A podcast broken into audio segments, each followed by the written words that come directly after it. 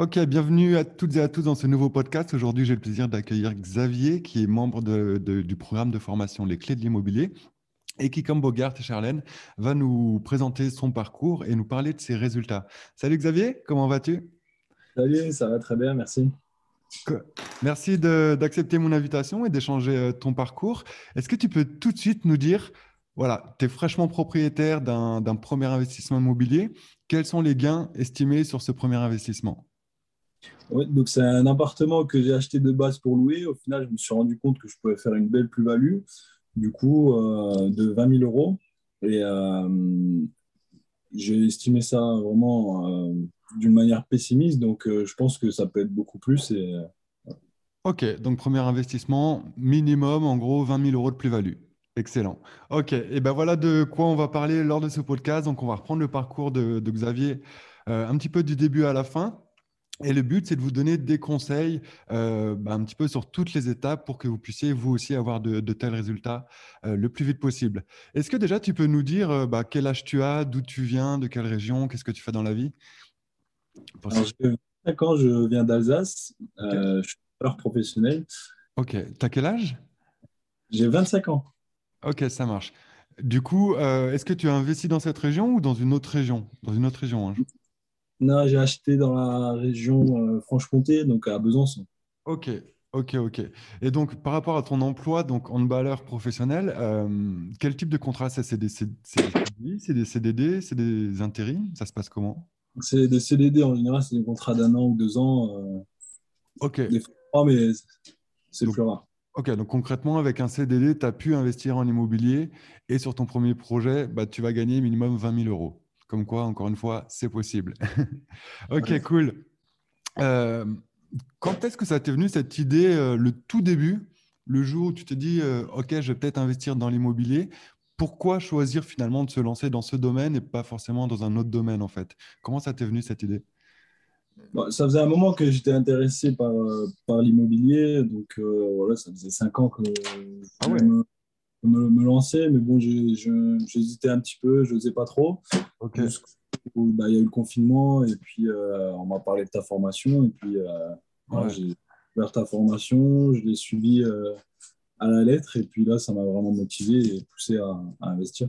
Yes, bah, comme Bogart, un peu ce confinement, finalement, il aurait été mis, mis à profit et, et c'est mm. chouette. Effectivement, il y en a plein, malheureusement, qui ont souffert, enfin, même tous, mais on a aussi eu du temps pour faire d'autres choses et tu l'as fait et, et c'est chouette, quoi. Ok.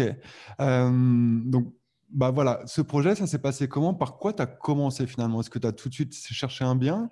Est-ce que tu es allé voir les banques? Est-ce que tu as fait une étude de marché? C'était quoi la, première étape qui t'a mené à, ce résultat? Au début, en fait, je cherchais dans la région de Mulhouse, mais je n'étais pas sur place. Du coup, c'était un petit peu compliqué. J'ai marché là-bas, j'ai vu pas mal de banques et tout pour voir un peu ce qu'elles pouvaient proposer. Et là, je me suis rendu compte qu'en n'étant pas sur place et que les, les, bonnes affaires qui partaient à, une vitesse folle, bah, c'était pas possible de, de faire la visite la semaine d'après ou quoi. L'annonce était déjà plus là.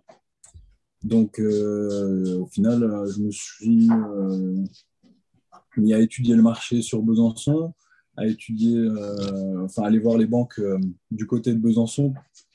Et du coup, j'ai commencé des visites ici. Et euh, voilà, j'ai. Le, marché était un peu moins rentable sur le papier, mais j'ai quand même Ouais, et tu étais sur place. c'est vrai que c'est important et, j'en parle voilà, dans, dans, la formation, mais en principe, surtout le premier projet, c'est quand même beaucoup plus simple d'investir autour de chez soi. Après, on peut quand même s'écarter un petit peu, peut-être aller à 30, 40 minutes de chez soi. Et en s'écartant, on trouve un peu en principe de tous les secteurs. Mais, euh, mais c'est vrai que d'être sur place pour cette réactivité, c'est important parce que, comme tu l'as dit, les meilleures affaires, elles partent dans les 24-48 heures. Et si on n'est pas capable d'aller visiter un bien dans les 24-48 heures quand un agent immobilier nous, nous appelle ou quand on voit une annonce sur le bon coin, eh bien, elle, va disparaître. Donc, euh, et, en plus, il y a l'aspect réseau. Voilà, tu es sur place, tu peux aller voir les banquiers, tu peux aller voir des notaires, tu peux justement aller voir des agences immobilières, etc. Ça, c'est plus simple. Donc, du coup, ce, cet investissement, tu l'as trouvé euh, par le biais des agences, justement, par les apporteurs d'affaires, en off-market ou, sur des sites? En fait, je l'ai trouvé euh, sur, sur le bon coin. OK. Donc euh, oui, j'ai eu pas mal de chance euh, de ce côté-là. Bon, après, je regardais tous les jours, euh, tous les jours les annonces. au final, il y avait un agent immobilier, donc je l'ai appelé. L'agent immobilier était, super aussi, donc on a pu négocier, j'ai pu négocier le bien. Et, mais bon, je me, suis décidé dans, dans la journée pour, pour acheter. Donc, ouais, bah, pas le choix, hein. pas le choix, pas le choix. Alors, par contre, j'ai pas compris. Du coup, c'était une annonce sur le Bon Coin, mais une annonce d'une agence, c'est ça? Oui, c'était l'annonce d'une agence. Ok, donc tu as quand même acheté par le biais d'une agence, mais c'est pas l'agent immobilier qui t'a rappelé, c'est pas euh, voilà du de l'apporteur d'affaires, c'est toi qui allais chercher l'affaire, quoi, clairement. C'est ça. Ok, ok. Comme quoi, de faire un peu des, des, contacts avec des agents immobiliers, mais euh, ouais. ça, donné. J'avais fait quelques visites comme ça. Mais ça n'a rien donné. Et puis, euh, ça, c'est un agent immobilier que je ne que je connaissais pas. Ouais, ok. Euh, avec qui le feeling est super bien passé. Ok, super. Et qui... je sais que si j'ai besoin, je, je, le rappelle. Et... Donc c'est cool, ouais. Bah, encore une fois, ça montre déjà qu'il y, euh, y, a quand même des bonnes affaires à faire sur les sites d'annonces, même si c'est par le biais d'une agence et qu'il y a une commission d'agence. Et il faut quand même aussi en parallèle, bien sûr, activer euh, ce levier du, réseau d'apporteurs d'affaires, aller voir des agences immobilières comme tu l'as fait. Ce coup-ci, voilà, c'est venu par le bon coin, mais grâce à ça, effectivement, tu t'es peut-être aussi euh, créé ton futur réseau. Encore une fois, un seul agent immobilier peut suffire pour se créer un réseau d'apporteurs d'affaires. Un agent immobilier va peut-être avoir 50, 60 biens par an euh, qui va rentrer en portefeuille. Donc toi, investisseur, si tu en achètes deux ou trois, c'est déjà très très une belle année. Donc ça suffit en fait d'avoir un seul agent immobilier avec qui on est pote. Donc, euh, donc ça c'est cool. Donc là, bah, du coup, pour, pour le coup, euh, continue à communiquer avec cette personne, même si tu changes de secteur, etc je t'invite à vraiment à, temps en temps, enfin, si tu, si tu cherches à investir encore sur ce secteur, bien sûr. Hein. Mais je t'invite sinon à voilà, lui passer un petit coup de fil de temps en temps ou un petit email. Euh, bonne année, joyeuse Pâques, etc. Voilà, une petite chose toute bête. Mais entretiens cette relation parce que là, tu fais le plus dur, c'est de la créer, de gagner sa confiance en lui montrant que tu es acheteur. Donc maintenant, c'est juste euh, une fois par mois un petit email ou un petit truc et ça va suffire si un jour tu recherches à investir sur ce secteur bah, pour qu'il te propose du coup euh, certainement d'autres bonnes affaires. Quoi. Ok, cool. Ça marche. Du coup, ok, donc euh, tu vois l'annonce, euh, ça passe par agence immobilière, tu visites le bien et donc là, ouais, comme tu as dit, tu t'es décidé dans la, dans la journée. Comment ça s'est passé cette journée? Euh, Qu'est-ce que tu as fait pendant cette journée? Cette journée, en fait, j'ai eu la chance de qui est le propriétaire sur place, ok, et qui a donné beaucoup d'informations sur le bien. Ok, cool. Donc voilà, j'étais avec ma copine et puis on a fait comme si on voulait habiter dedans. Ouais en fait, c'était un monsieur qui, vendait l'appartement de sa mère qui était parti en EHPAD. Et donc, euh, voilà, il, fallait payer l'EHPAD. Donc, euh, j'ai senti que l'appartement, il fallait le vendre vite. Quoi. Donc, euh, ok. On a, un peu voilà, essayé de trouver un, bon feeling avec le, propriétaire en, en faisant semblant d'être un petit couple de jeunes qui, qui allaient vouloir habiter dans, reprendre l'appartement parental. Donc euh, voilà. Et euh, en fait, je me suis rendu compte que c'était un, un, un, appartement euh, avec un beau potentiel, entièrement, enfin tout rénové, quoi, donc avec pas mal de travaux. Mhm. Mais pas de gros travaux non plus. Et donc, je me suis rendu compte que si on se décidait vite, il y avait moyen de négocier. Quoi. Ok. Donc, tout ça, ça s'est passé il y a le chat qui veut participer à la vidéo, c'est ça? Euh, Au podcast, pardon. c'est ok, c'est cool, il est bienvenu. Tout ça, ouais, ça s'est passé euh, pendant ta visite sur place, je dirais, dans, dans l'appartement ou, ou, genre, tu as fait la visite, tu es rentré chez toi, tu as réfléchi, tu as fait des calculs, tu en as parlé avec ta compagne, etc. Et, euh, et le soir, vous vous avez rappelé. Comment, comment ça s'est passé concrètement En quel laps de temps tu as, as, fait tout ce travail quoi? Bah, tout s'est passé pendant la visite, en fait. Après, l'offre, je l'ai faite plus tard. Ok. Je me dit, voilà, fallait, pour euh, trouver vraiment le montant euh, pour l'offre. Ok. Les calculs et tout ça, mais je savais que quand j'avais fini la visite, je savais que j'allais faire une offre. Quoi. Ok, mais tu n'avais pas encore fait d'offre, même orale, pendant la visite. Tu avais juste dit oui, ça m'intéresse, je vais vous faire une offre. Oui, c'est ça. Ok, ok, ok. Ok, excellent. Là, encore, il y, a, beaucoup de choses que tu as dit qui sont super importantes et je, voudrais revenir dessus. Euh, premièrement, voilà, effectivement, quand le vendeur est sur place et que tu arrives à te faire un peu copain-copain et comprendre ses besoins, comprendre ses problèmes, eh bien clairement, c'est des armes que tu vas posséder pour négocier derrière. Et la négociation, c'est ça, c'est pas être en confrontation avec un vendeur, c'est pas le prendre de haut, je dirais, ou, déblatérer tout un, script appris par cœur de négociation. Non, c'est avant tout d'instaurer une relation de confiance, de se faire un petit peu copain-copain et surtout voilà, comprendre ses besoins, comprendre ses problèmes, comprendre ses urgences, comprendre sa situation. Et là, voilà, tu as tout de suite déjà décelé qu'en gros, il avait envie de vendre vite, qui pouvait peut-être, a priori, se permettre de vendre peut-être un petit peu moins cher que le prix du marché au vu de sa situation. Et donc, c'est aussi ça qui t'a permis derrière de, j'imagine, euh, tempérer ton offre pour savoir à peu près à, quel prix tu te positionnes. Quoi. Donc ça, c'est vraiment important ce qu'a dit Xavier. Voilà, la négo, ça commence par ça.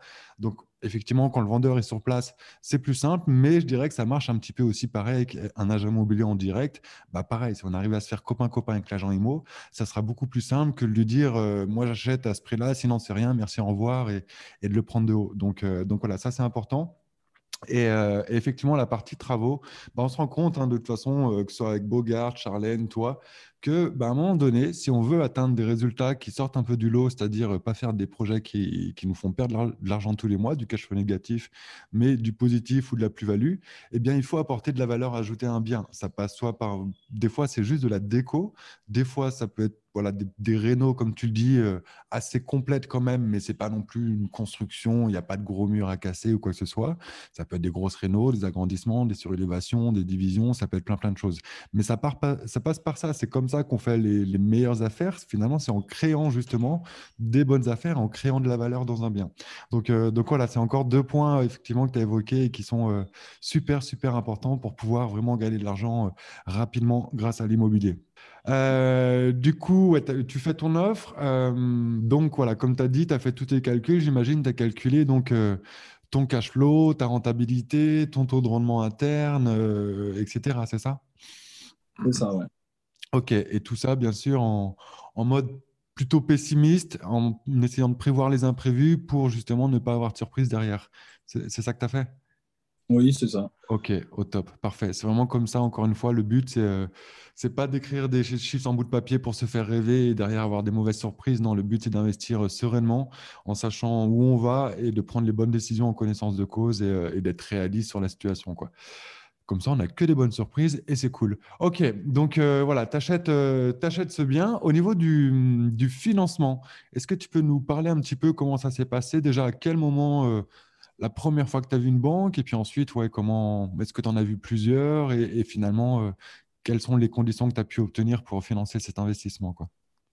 Ouais, allé voir plusieurs banques, donc du coup, ouais, euh, ils avaient un peu deux visages. En fait, entre le moment où tu vas les voir pour leur demander quelles conditions ils font euh, et, et, le visage d'après où tu as acheté le bien, il faut vraiment qu'ils t'empruntent l'argent. Et là, en CDD, enfin, c'est c'est beaucoup moins simple. Quoi. Ils te disent plus les mêmes choses euh, parfois. Yes. Donc, c'était un peu plus compliqué euh, une fois que j'ai eu le bien. Je suis allé voir quatre banques. OK. Hum. Donc, ça, tu les as vus à quel moment dans, dans, le parcours?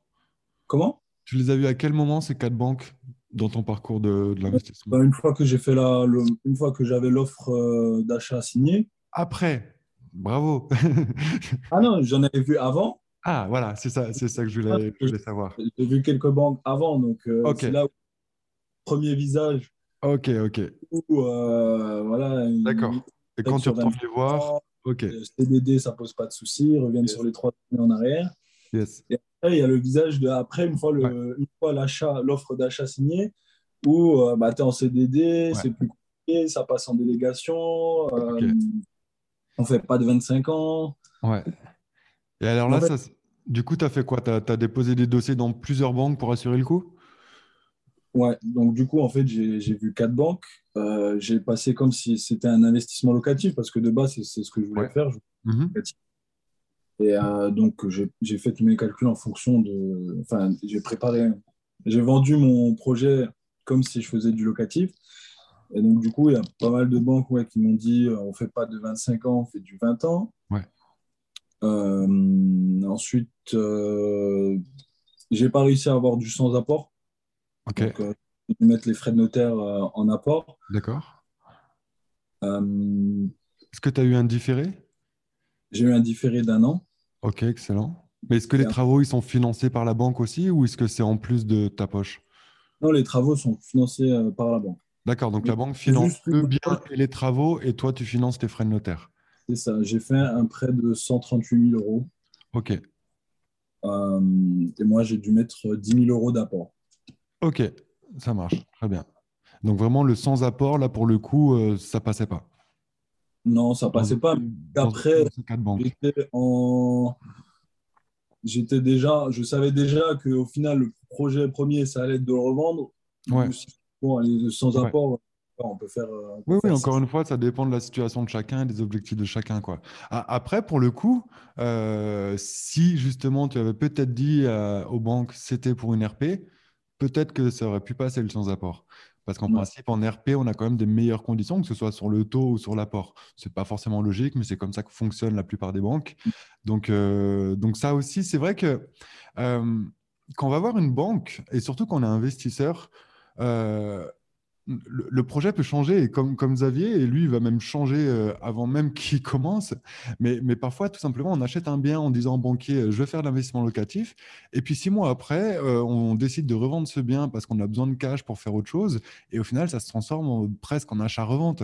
Et c'est pas grave, en fait, tant qu'on rembourse notre prêt, le, banquier s'en fiche un petit peu. Donc, il faut pas avoir peur pas, de mentir, mais en tout cas, tâter le terrain, de bien demander au banquier si j'achète une RP, quelles sont vos conditions Si j'achète un investissement, quelles sont vos conditions Ensuite, on visite un bien, on trouve, on fait les calculs pour voir justement est-ce que c'est une RP, est-ce que c'est un investissement locatif, est-ce que c'est un achat-revente.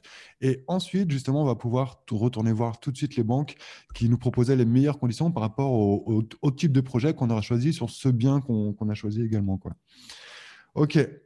Donc, des 1000 euros d'apport, différé d'un an. Donc, ça, c'est toujours euh, aussi super important. Moi, c'est ce que je dis, c'est euh, s'il y a apport en face, il faut qu'il y ait différé. C'est euh, au mmh. moins l'un ou l'autre. Bien sûr, l'idéal, c'est pas d'apport et un différé de, de 36 mois. Mais si on doit mettre on n'a pas trop le choix de mettre un apport, eh bien, il faut effectivement euh, absolument essayer de négocier le différent en face pour plusieurs raisons, pour te reconstituer un apport rapidement, pour refaire de la trésorerie sur ce projet, pour le sécuriser. Et, euh, voilà, donc ça, c'est, euh, ça, c'est cool. donc, du coup, tu as acheté ta part, tu as réussi à faire le financement. Donc là, aujourd'hui, tu as signé l'acte authentique, hein, tu es propriétaire Oui. OK. Et donc là, tu es dans les travaux alors? C'est ça. Ok, donc le but, c'est de rénover l'appart pour le, pour le revendre directement, donc sans passer par la case location, et vraiment faire une plus-value euh, sans la revente, c'est ça? Exactement Ok. Au niveau des travaux, du coup, c'est quoi à peu près l'ampleur des travaux, le coût? Enfin, qu'est-ce que tu dois refaire du coup? Alors en fait, l'ampleur des travaux, en fait, c'était un appart pour vraiment bien situé. C'était un appartement qui datait de 69 et la dame vivait dedans depuis 1972. Ok. Donc, wow fait. Donc, euh, il fallait faire, une grosse rénovation, remplacement des fenêtres, rénovation des murs, des sols, des plafonds, mais pas de gros travaux, c'est-à-dire il n'y a pas d'agrandissement, pas, pas de pas de mur à casser ou quoi, on garde vraiment la configuration d'appart, mais juste une grosse rénovation, salle de bain, cuisine. Ouais, non, c'est quand, même, quand même une rénovation entière, quoi. Niveau, niveau chauffage, euh, électricité, plomberie, là aussi, il y a du boulot? Le remplacement de la chaudière, le remplacement, euh, la rénovation de. Il y a le remplacement de la, chaudière à faire, euh, tout le système électrique à, refaire. Donc, euh, ok. Ouais, donc c'est quand même effectivement une rénovation entière. C'est pour moi quand même déjà une grosse rénovation, des gros travaux. Euh, du, coup, pour ces travaux, euh, vu, que surtout en plus, voilà, c'est certaine importance, enfin de certaine ampleur, euh, à quel moment tu, les as chiffrés et comment? Est-ce que tu les as chiffrés avant même de faire ton offre, justement? Est-ce que tu les as chiffrés avant le compromis? Et puis comment? Est-ce que c'est toi tout seul? Est-ce que tu as fait faire des devis? Parce que du coup, il faut pas se louper, quoi. J'ai estimé un peu euh, le montant des travaux euh, tout seul avant de faire mon offre. OK. Et ensuite, euh, j'ai fait chiffrer par des entreprises avant la signature du compromis. Parfait. Pour vraiment être sûr que, de ne pas avoir de surprise. Parfait.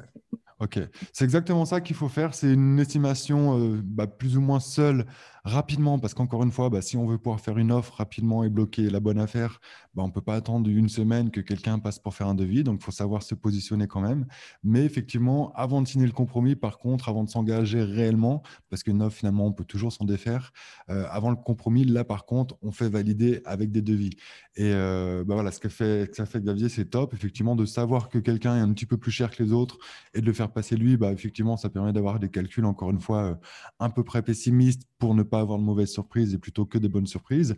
Et, euh, vraiment, je vous invite à, faire passer, surtout sur des travaux d'une telle ampleur, euh, au moins deux entreprises parce que, bah, encore comme les banques, comme tout le reste, il y a, parfois aussi là aussi des gros écarts sur les prix, que ce soit sur la main-d'œuvre ou que ce soit sur les matériaux, parce qu'ils vont peut-être vous vous proposez des fenêtres différentes, une chaudière différente et, avec des prix complètement différents. Donc, euh, donc c'est bien aussi de pouvoir comparer, surtout que voilà, quand il y en a pour, euh, pour beaucoup d'argent. Du coup, là, euh, les travaux, ils sont estimés à combien à peu près l'enveloppe globale? Donc là, j'ai estimé les travaux à 35 000 euros. Ok, ouais, donc 35 000 euros, effectivement, c'est déjà une belle enveloppe de travaux. Ok, et donc, bah, si tout se passe bien, donc les travaux sont bientôt finis, tu vas donc vendre. Comment tu as réfléchi à vendre Est-ce que tu vas essayer de vendre tout seul Est-ce que tu vas passer par une agence? Je vais essayer de le vendre tout seul dans un premier temps. Après, si ça, ça dure trop longtemps, ce que j'espère pas, ok. vais passer par une agence, mais euh, dans un premier temps, je vais essayer moi-même. Tu as prévu de le mettre en vente quand? D'ici fin mai, début juin. Donc à la fin des travaux C'est ça. Ok. Pourquoi pas donc euh, le mettre en vente maintenant?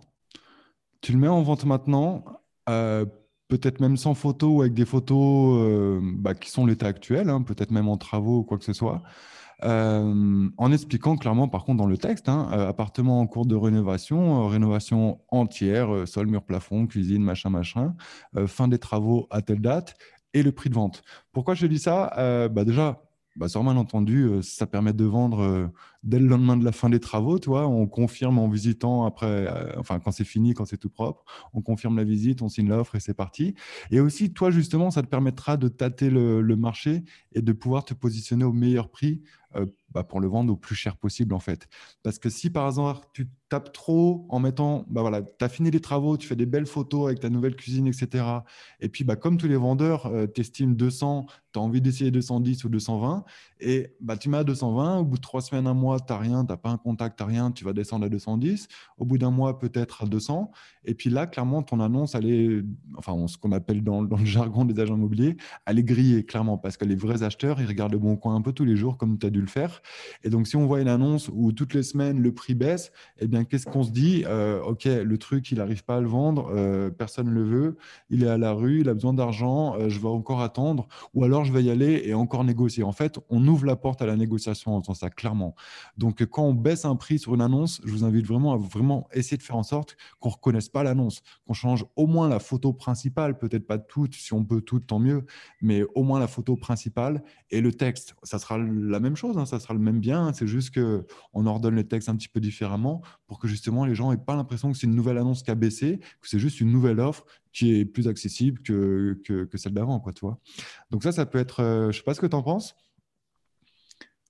c'est une super idée. Je n'avais pas pensé. Pour moi, il fallait que l'appartement soit propre, nickel, fini. Même juste, tu prends la façade de l'immeuble. Hein, l'immeuble, on s'en fout de l'intérieur pour l'instant. Pour l'instant, c'est en travaux. Donc, euh, ce qui peut être intéressant, c'est la façade de l'immeuble.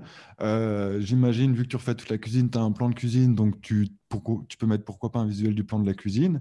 Euh, peut-être le plan de l'appartement, mais toi, le plan que tu as signé chez le notaire, hein, pas un plan en 3D. Si on a un plan en 3D dans ces cas-là, pourquoi pas vendre le projet en fait en disant voilà ce qu'on est en train de faire, ça va donner ça, les travaux sont finis à telle date, venez visiter dès maintenant si vous voulez en fait, tu vois. Mais, euh, mais là, juste une, photo façade de l'immeuble, tu essayes de, mettre voilà, sur un prix bah, haut euh, en expliquant ce qui se passe, que tu rénoves tout de A à Z en, étant bah, un petit peu sexy dans cette description, en mettant en valeur euh, les points forts de ta rénovation, etc. Et puis, et puis voilà, quoi. Ça permet de tâter le terrain tu, baisses, tu montes, tu vois là où ça génère des contacts ou pas.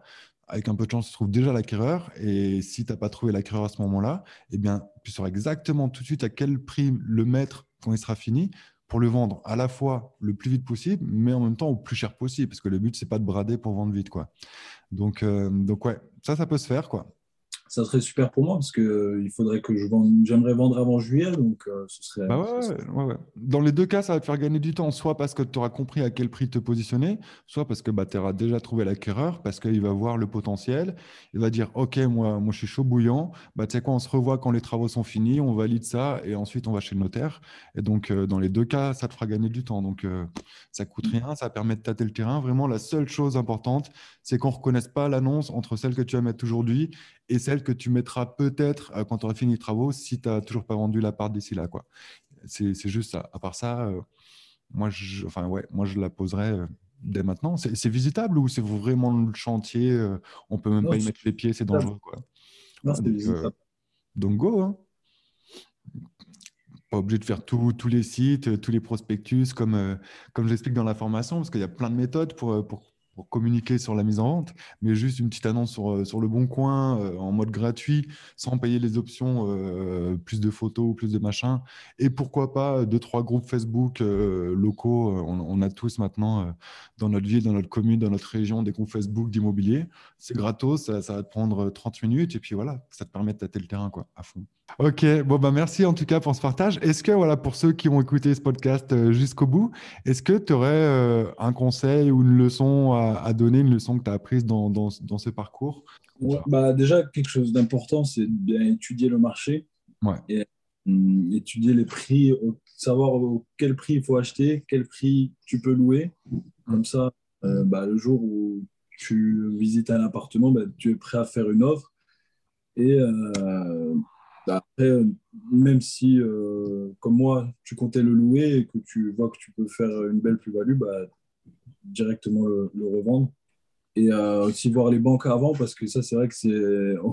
je pensais que j'avais beaucoup de temps encore entre le compromis et pour aller voir 10 euh, banques, négocier avec toutes les banques, mais au final, non, c'est pas possible parce que le, délai de réponse des banques et tout ça, ça. au final, ça arrive, toujours short et ça se passe pas comme prévu. Donc, euh, ouais, voir vraiment le, maximum de banques avant de visiter un bien. C'est marrant, mais ça fait trois podcasts, on en parle aux trois podcasts. Et puis surtout, ne, penser sans te former. Ouais, ouais, parce que finalement, comme, comme tu as dit au tout début, c'est vrai qu'on n'a même pas parlé de formation, mais euh, tu as dit au début, ça faisait cinq ans que tu t'intéressais à l'immobilier. Donc, j'imagine, ça veut dire euh, des bouquins, du YouTube, des podcasts, euh, etc. Enfin, des, émissions de télé, enfin, tout, tout ce qui peut parler d'immobilier, c'est ça? Pendant plusieurs années. Et au final, du coup, tu as quand même euh, bah, décidé d'investir dans une formation pour, pour te lancer. pourquoi déjà, ouais? bah parce qu'en fait, déjà, j'aime pas me lancer sans vraiment savoir où je mets les pieds. Et, en fait, je me rendais compte que je ne savais pas vraiment calculer la rentabilité d'un. Ok, ok. Donc, euh, en fait, je me, je me, suis dit, ouais, je voyais des annonces, je me suis dit, ouais, tu peux louer 500 euros, tu as 500 euros de crédit, bah, ça s'autofinance, c'est génial, c'est facile. Sauf qu'en fait, bah, j'ai fait la formation, j'ai compris que c'était pas comme ça, en fait, ça marchait pas comme ça. Et, et pourtant, tu avais, voulu. euh, il fallait vraiment bien commencer et puis bien investir. Donc, euh, au-delà de, au-delà de chiffres, de rentabilité, de tout ça, moi, c'est, j'ai, vraiment eu le, sentiment d'investir euh, sereinement. Quoi. Ouais. Alors, euh, si, si j'avais pas fait la formation, j'aurais investi, mais j'aurais, j'aurais, essayé, quoi, parce que euh, voilà, je ne savais pas vraiment où je mettais les pieds. Alors que là, bah, je sais que quoi qu'il arrive, bah, déjà, j'avais tout évalué de manière pessimiste. Mm-hmm. Donc, de façon pas perdre d'argent au pire. Et puis, ouais, et puis voilà. Ça, c'est euh, ouais, voilà, c'est exactement, la, je pense pour moi, la grosse différence avec une formation, et alors une bonne formation, hein, et il y en a plein sur le marché, avec une bonne formation et Internet. Internet, c'est ça, il y, a, beaucoup, beaucoup de contenu. C'est clair qu'on peut déjà euh, se former, je dirais, avec Internet, mais il y a aussi beaucoup d'informations qui sont parfois périmées parce que les lois ont changé, la fiscalité a changé ou quoi que ce soit. Il y a des informations qui ne sont pas du tout adaptées et, surtout, il y a des informations qui se contredisent sans cesse. Et moi, le premier, parfois, ça m'arrive de faire euh, quelques petites recherches sur des thèmes bien précis, souvent sur des questions fiscales bien précises. Tu peux faire cinq sites Internet, à cinq réponses différentes. Donc, du coup, au final, tu ne sais pas par quoi commencer, tu ne sais pas quoi faire. Et donc, bah, ce qui se passe, c'est soit tu te lances et malheureusement, tu finis avec un projet à 4%, qui est la moyenne française, et donc on ne gagne pas du tout d'argent, soit euh, bah, tu ne te lances pas parce que tu as peur et tu as des doutes. Donc, c'est ça qu'une formation va vous permettre de faire, c'est vraiment euh, de savoir concrètement quoi faire sur chaque étape, de maîtriser votre sujet et comme vous aviez, d'investir sereinement et en plus d'investir sereinement dans un projet qui rapporte de l'argent maintenant et pas dans, dans 20 ou 25 ans à la fin du crédit comme comme c'est le cas pour beaucoup d'investisseurs. Quoi. Ok, cool, au top. J'ai évalué aussi le, fait que si bah, quelque chose se passe mal, bah, de changer. Ouais. De changer la destination du projet. Yes. Pour, euh, en gros, de manière locative ou en vente, que ça se passe bien. Tu as raison, c'est vrai qu'on n'a pas parlé de ça et c'est aussi une notion importante que j'évoque dans, dans, la formation, c'est d'avoir un plan A, un plan B. Ça fait partie des choses qui nous permettent de sécuriser un projet. Un projet pardon, il y en a d'autres. On a parlé du différé, par exemple. Et, et ça, c'est euh, effectivement le top. Donc là, euh, toi, en fait, à la base, le plan A, c'était de louer. Finalement, on a parlé ensemble lors d'une visio de coaching. Et quand tu m'as évoqué les chiffres, je t'ai dit euh, réfléchis à la solution de revendre. Aujourd'hui, ton plan A, c'est de revendre. Ouais, c'est ce qu'on a évoqué lors de ce podcast. Mais du coup, tu as quand même effectivement un plan B. Donc voilà, en gros, c'est quoi le plan B si tu n'arrives pas à revendre, en tout cas pas au prix que tu, que tu voudrais? Ah, Le plan B, c'est tout simplement de, louer le bien. De louer. En vide, en meublé, comment? Tu sais déjà? C'est un F4, donc. Euh... en vide alors, plutôt. Hein plutôt vide. Ouais. Ok. Et donc, par rapport à l'apport que tu as mis, le différé, enfin, toutes les conditions financières, si tu loues demain l'appartement, j'imagine là aussi tu as fait tes, calculs, l'étude de marché, qu'est-ce qui se passe voilà, financièrement dans ta poche? Est-ce que tu as un cash flow négatif, positif euh, Tu es à zéro? Non, je suis à zéro, j'aurais pas de cash flow. Ok. C'est pour ça que j'ai euh, opté pour la solution de vente. Mais euh, voilà, j'aurais pas de cash flow, mais euh, ça couvre tout. J'ai pris en compte les impôts, les, charges, les charges. Quoi. Euh, ok. Et euh, alors... je, je, ne débourserais vraiment rien pour ce, pour ce projet, même si je, je venais à le louer. Ok, voilà, c'est ça. Au pire des cas, tu n'arrives pas à vendre. Bah, déjà, tu peux baisser le prix, hein. même si tu ne fais pas une plus-value de 20 000, mais tu fais 10 000, bah, 10 000 euros de plus-value pour quelques heures. Enfin, quelques, enfin c'est quand même un, demi-salaire annuel, toi, et t'as pas travaillé six mois à plein temps, donc ça reste quand même une belle somme. Euh, donc déjà voilà, on peut revoir le prix un petit peu et revoir ses ambitions si besoin. Logiquement non, parce que tu as calculé pessimiste. Mais en louant, voilà, tu es au moins l'autofinancement, y compris impôts, etc. Donc tu perds pas d'argent, voire même t'en gagnes. Alors pas tout de suite dans ta poche, t'en gagneras quand tu vends, parce que chaque mois qui passe, bah, finalement ça sera ton locataire qui rembourse ton crédit. Et, euh, et tu m'as parlé quand même que tu avais un différé d'un an. Donc pendant un an, j'imagine, tu as quand même du cash flow pour le coup. Ouais. ouais, du coup, pendant un an, oui, euh, euh, je paye, euh, en fait, c'est je paye que les intérêts, donc je paye à peu près 100 euros. Ouais, donc le, la première année, si tu dois louer la première année. je, le louerai à 900 euros. Là. Donc, Ok. Tu as calculé à peu près combien ça te ferait au final si... Enfin, ouais, ton, ton cash flow la première année? Non, mais bon, tu aurais au moins, si tu as 900 euros de loyer, euh, vu, qu'il y a 100 euros de crédit, euh, un peu de charge, euh, un peu de taxes foncières, un peu d'impôts forcément. Tu as au moins la moitié à peu près, je pense. Donc, donc la première année, enfin voilà, ça, encore une fois, en étant pessimiste, on peut dire que tu vas avoir au moins 400 euros de cash flow. Si tu dois louer, c'est pas ton plan A. mais si tu dois louer, c'est au moins 400 euros de cash flow la première année. Donc ça peut être aussi euh, bah voilà, un projet comme ça où j'arrive pas à vendre aujourd'hui, peu importe la raison, ou pas au prix que je veux. Je pense que le marché, est dynamique, tu as fait ton étude de marché et que dans un an, dans six mois, dans deux ans, je pourrais vendre plus cher. Eh bien, je loue à première année, je prends mes 400 euros de cash flow, donc ça fait déjà 5000 euros à l'année. Et à la fin de l'année, euh, je, je, remets en vente, quoi, toi. Donc, ça peut être aussi. En fait, tu gagnes de l'argent dans les deux cas. Encore une fois, plan A, plan B, finalement, tu gagnes de l'argent. Donc, c'est vraiment ça, c'est très, très important. Enfin, c'est le meilleur moyen pour moi de sécuriser le projet. C'est voilà, j'arrive pas à vendre ou je veux plus vendre, eh bien, je peux louer. Ou au contraire, j'avais prévu de louer, finalement, non, je veux vendre parce que peu importe la raison, j'ai besoin de cash euh, ou j'ai besoin de changer de bagnole ou quoi que ce soit, eh bien, je peux mettre en vente et gagner aussi de l'argent. Et quand on arrive à faire des projets comme ça, eh ben, on est tranquille, on est serein.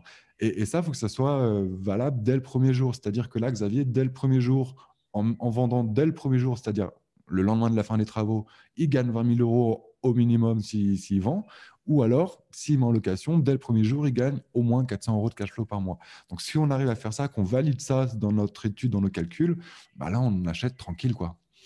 On est serein. Eh ben, merci Xavier. Est-ce que tu as une dernière chose à ajouter ou c'est tout bon pour toi? C'est tout bon pour moi. Cool, super. Bah, merci encore ouais, pour ce partage. Et puis, euh, bah, encore une fois, hein, ça rejoint. Euh, ça rejoint beaucoup déjà les, deux autres podcasts avec Bogart et, Charlène. Si vous n'avez pas écouté, vous pouvez retrouver sur YouTube et sur toutes les plateformes. Mais c'est vrai qu'on retrouve cette façon d'investir qui est à la fois euh, sécurisée, on maîtrise notre sujet et en même temps on optimise chaque étape. Merci Xavier. Euh, pour ceux qui veulent découvrir cette méthode en détail, je vous mets aussi le lien. Et puis on se retrouve dans un prochain podcast. Merci à tous. Bye bye. Merci. Salut.